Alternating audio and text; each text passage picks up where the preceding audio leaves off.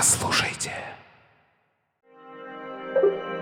Я люблю выиграть в «Спящую королеву» в рот флип на фрисексе. Я играю в Roblox уже как с первого класса. Поиграть и посмотреть. Добро пожаловать в другие игры. Подкаст для тех, кто хочет быть ближе к своим детям. Я Саша, мне 32 года, и у меня есть девятилетний Никита. Я решила разобраться для себя и других родителей, чем же интересуются современные дети. В этом подкасте мы переводим с детского на взрослый, разбираемся, что интересного в Майнкрафт и Roblox, какие трюки можно делать на самокатах, какими блогерами хотят стать наши дети, какие хобби им интересны, как помочь им с самореализацией и многое другое. Ведь в нашем детстве всего этого не было. У современных детей другие игры.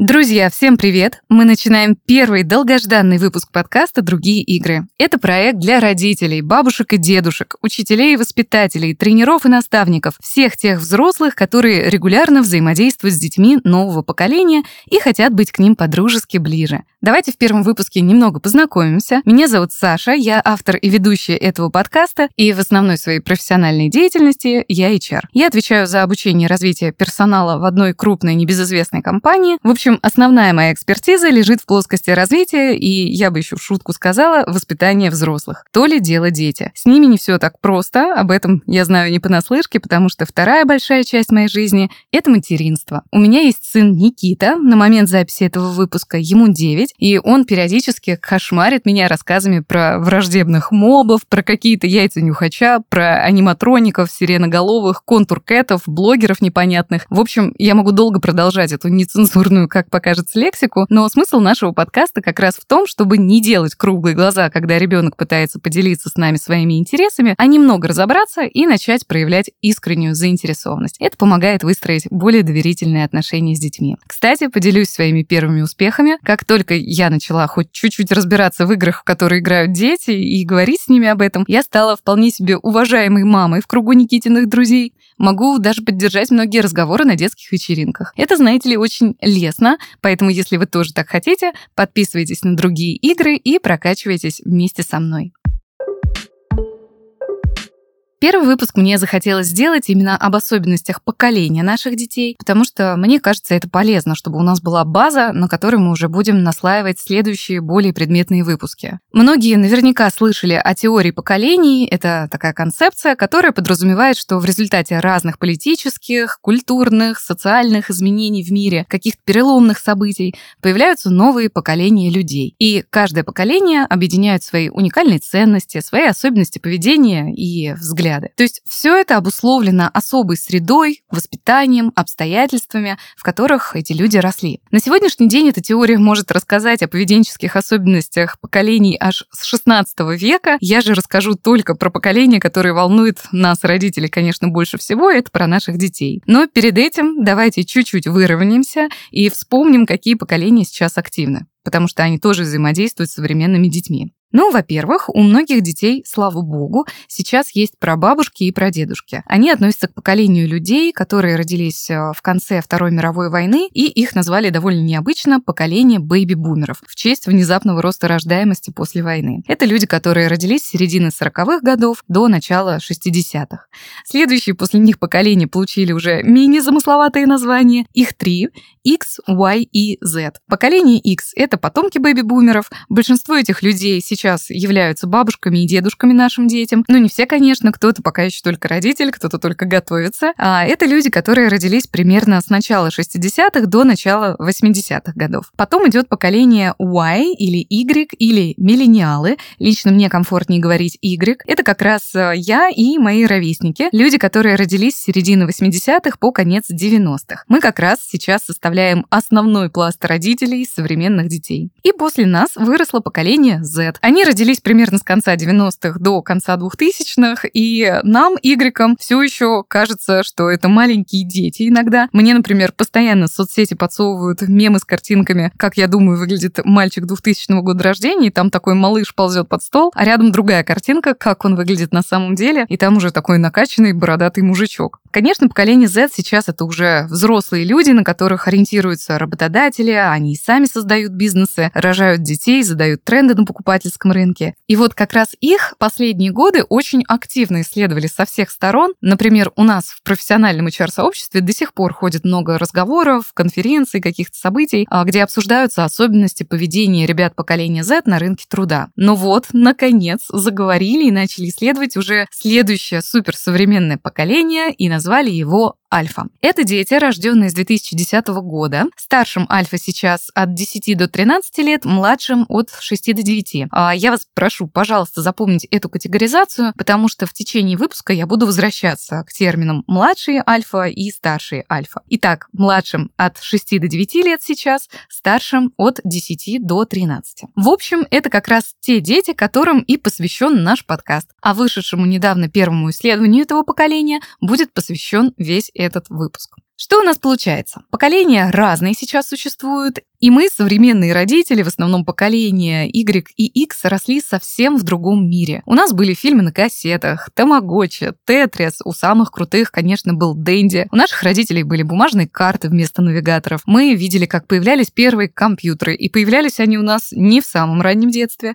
Мы играли и гуляли одни на улицах. В общем, детство было прекрасным, но радикально другим. У современных детей оно, очевидно, более цифровое. Да, мы, слава богу, не отстаем от тенденций, у нас давно есть модные гаджеты, видеоконференции, куча удобных приложений, но кто не ловил себя на мысли, что ребенок иногда даже лучше нас разбирается в смартфоне? А все потому, что современное поколение альфа — это digital native поколение. Так про них говорят.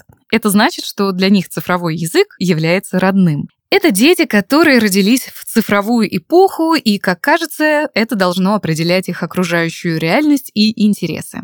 Но так ли это? Наших детей тянет только к гаджетам и онлайн-играм, или им одинаково интересен офлайн досуг Давайте разбираться.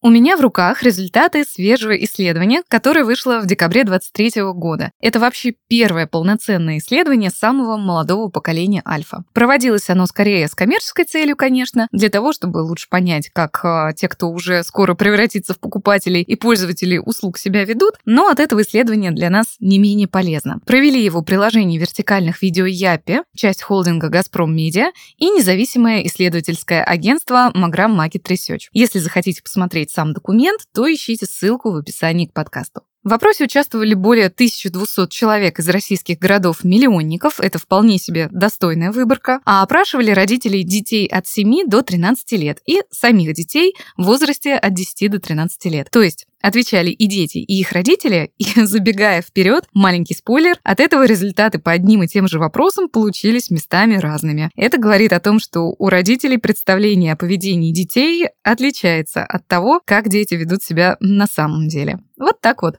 Не знаем мы наших детей на 100%. Итак, открываем отчет по результатам исследования и видим первый интересный факт.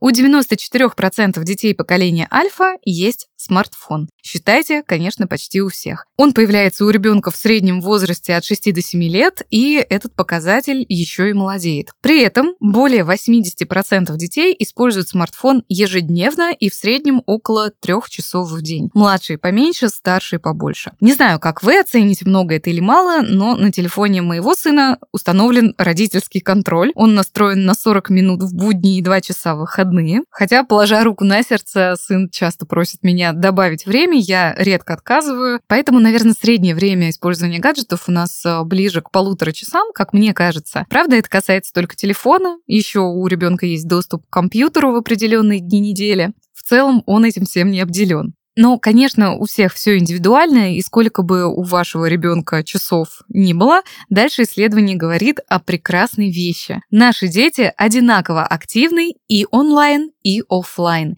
И сколько бы они ни сидели в гаджетах, офлайн досуг у них все равно в приоритете. Так, в топ-3 видов отдыха после игр на телефоне входит личное общение с друзьями и членами семьи. Дети, в принципе, предпочитают именно личные встречи и реже общаются с помощью онлайн-каналов сериалов. А еще в исследовании получилась такая усредненная характеристика всех детей поколения альфа. Они любят сюрпризы, природу, развлечения, получать удовольствие от жизни, придумывать новое и чувствовать себя изобретательными. Поэтому у них много разнообразных офлайн хобби то есть хобби в реальной жизни, а не в сети, что, конечно, очень здорово. Про офлайн хобби будут еще разные выпуски в этом подкасте, а пока давайте разберемся, что же дети делают там в своих онлайнах. Как бы вы ответили на вопрос, что дети делают в смартфонах, планшетах и прочих гаджетах? Я бы сказала, играют и смотрят видосы, конечно. Как нам, взрослым, кажется, все дети только этим и занимаются, сидят и смотрят свои тиктоки. Но Исследование остужает наш скептицизм и говорит о том, что да, они преимущественно играют. Это делают более 80% детей, у которых есть гаджеты, а вот на следующем месте рейтинга отнюдь не просмотр видео, а использование телефона по назначению для звонков и общения в мессенджерах. Потом по приоритету они слушают музыку. Тут, кстати, очень интересно, исследование показало, что музыку наши дети чаще смотрят, чем слушают. Потом по частоте запросов уже идут просмотров фильмов, мультиков, видео. Потом в гаджетах учатся, привет онлайн-школам, и только потом идут соцсети. Это такое усредненное, конечно, распределение на всех от 7 до 13 лет, но в зависимости от возраста картинка немного меняется, и те, кто помладше, в основном в смартфоне играют, общаются, смотрят мультики и фильмы, а старшие тоже играют, общаются, слушают музыку и просматривают соцсети. На соцсетях хочу остановиться подробнее, потому что тут как раз предполагается просмотр детьми видеоконтента, который часто нас, взрослых, очень волнует. По цифрам, соцсетями пользуются 33% младших и 58% старших альфа. И в основном они там смотрят короткие вертикальные видеоролики. Это повсеместная история, такой формат интересует 84% детей. Потом чуть больше половины, 55%, смотрят фильмы, мультфильмы, сериалы и 32% длинные видеопередачи и интервью. Основные площадки для просмотров у детей — это YouTube, ВКонтакте и TikTok. Дальше аналитики копают глубже и показывают, какой именно видеоконтент чаще всего смотрят. Но прежде чем я анонсирую это, хочу обратить ваше внимание на одно уточняющее слово, которое указано тут в подписи к этому разделу исследования. Называется раздел так «Контент, который смотрят внимательно». Итак, рейтинг коротких видео, которые наши дети смотрят внимательно. Первое место – видео на тему юмора. Сюда же относятся мемы и веселые картинки. 56% детей это интересует. Сразу за юмором идут материалы на тему увлечений и хобби – 49%. Дальше в рейтинге просмотр видео о лайфхаках и их проверке. И это все получается такой топ-3 по популярности среди коротких роликов у детей. Юмор, хобби и лайфхаки. Но список на этом не заканчивается. Дальше не сильно отстают музыкальные видео, формат блогинга Play. Об этом будет отдельный выпуск. А для тех, кому слово в новинку, поясню. Let's Play — это видеоролики от первого лица, где игрок показывает и комментирует свой игровой процесс. Еще детям нравится смотреть материалы о том, как что-то смастерить, починить, приготовить. Потом идут видео с челленджами, скетчи для любителей рисовать и замыкают этот рейтинг популярных коротких роликов у детей материалы школьной программы. 28% детей смотрят материалы школьной программы, что, кстати, неплохо, потому что это не так уж и мало. Сколько же они тратят времени на просмотр такого контента? Сейчас, конечно, анонсирую, но пока вы это обдумываете, скажу, что вопрос с небольшим подвохом. Итак, если верить честным ответам детей, то они смотрят короткие вертикальные ролики в среднем 6 дней в неделю по полтора часа в день. выходные, кстати, смотрят больше, чем в будни, что, в принципе, логично. Напомню, это ответы детей от 10 до 13, потому что более младшие сами ответов не давали. А вот подвох заключается в том, что на этот вопрос отвечали не только дети, но и родители. И оказалось, что ответы родителей, ну, как сказать, выглядят оптимистичнее. В общем, дети тратят больше времени на просмотр видео, чем, возможно, мы себе это представляем. И еще один интересный вывод, который тут получился у аналитиков. Девочки ежедневно тратят на просмотр видео на 10-20 минут больше, чем мальчики. Это, кстати, не единственная девичья особенность. 70% девочек в возрасте от 10 до 13 подписаны на какой-либо канал или блогера. А вот мальчиков это интересует меньше. Их доля среди подписчиков 59%. Разница есть, но в целом тенденция общая. Современные дети активно смотрят вертикальные видео и положительно относятся к блогингу. Да и самим им нравится снимать, и многие сами хотят быть блогерами. Это я сейчас не придумала, это все еще результаты исследования. Больше половины детей, 55%, выражают свое желание в будущем зарабатывать на постах в социальных сетях. Поколение альфа считает, что блогер – это творческая профессия, которая позволяет много зарабатывать. При этом 70% детей считают эту профессию сложной и требующей высокого уровня креатива. В основном дети узнают о блогах от друзей и одноклассников, а выбирают они те блоги, которые считают понятными, полезными, креативными и позволяющими узнать что-то новое. Кстати, по поводу интереса к блогингу. Тут мнение родителей и детей снова расходится. Более 40% родителей считают, что их дети детям не интересны блогеры, в то время как только 19% детей соглашаются с этим утверждением.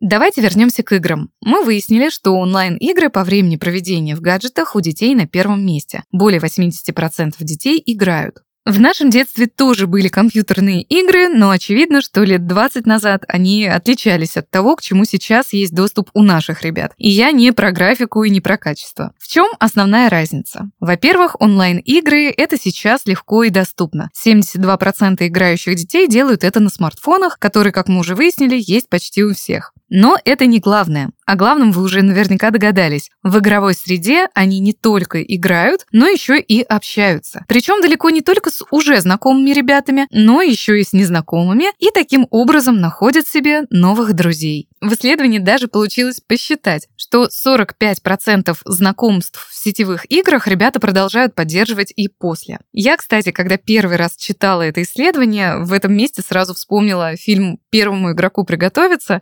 Если не смотрели, это очень зрелищное, захватывающее фэнтези про виртуальную реальность будущего. И там главный герой никогда не встречался со своими друзьями в реальной жизни. Зато их дружба прекрасно развивается в виртуальной игре. Если у вас возникают вопросы, как можно дружить с кем-то в игре, кого вы никогда не видели, советую этот фильм посмотреть. Ну и, конечно, стоит сделать это вместе с детьми, им точно понравится.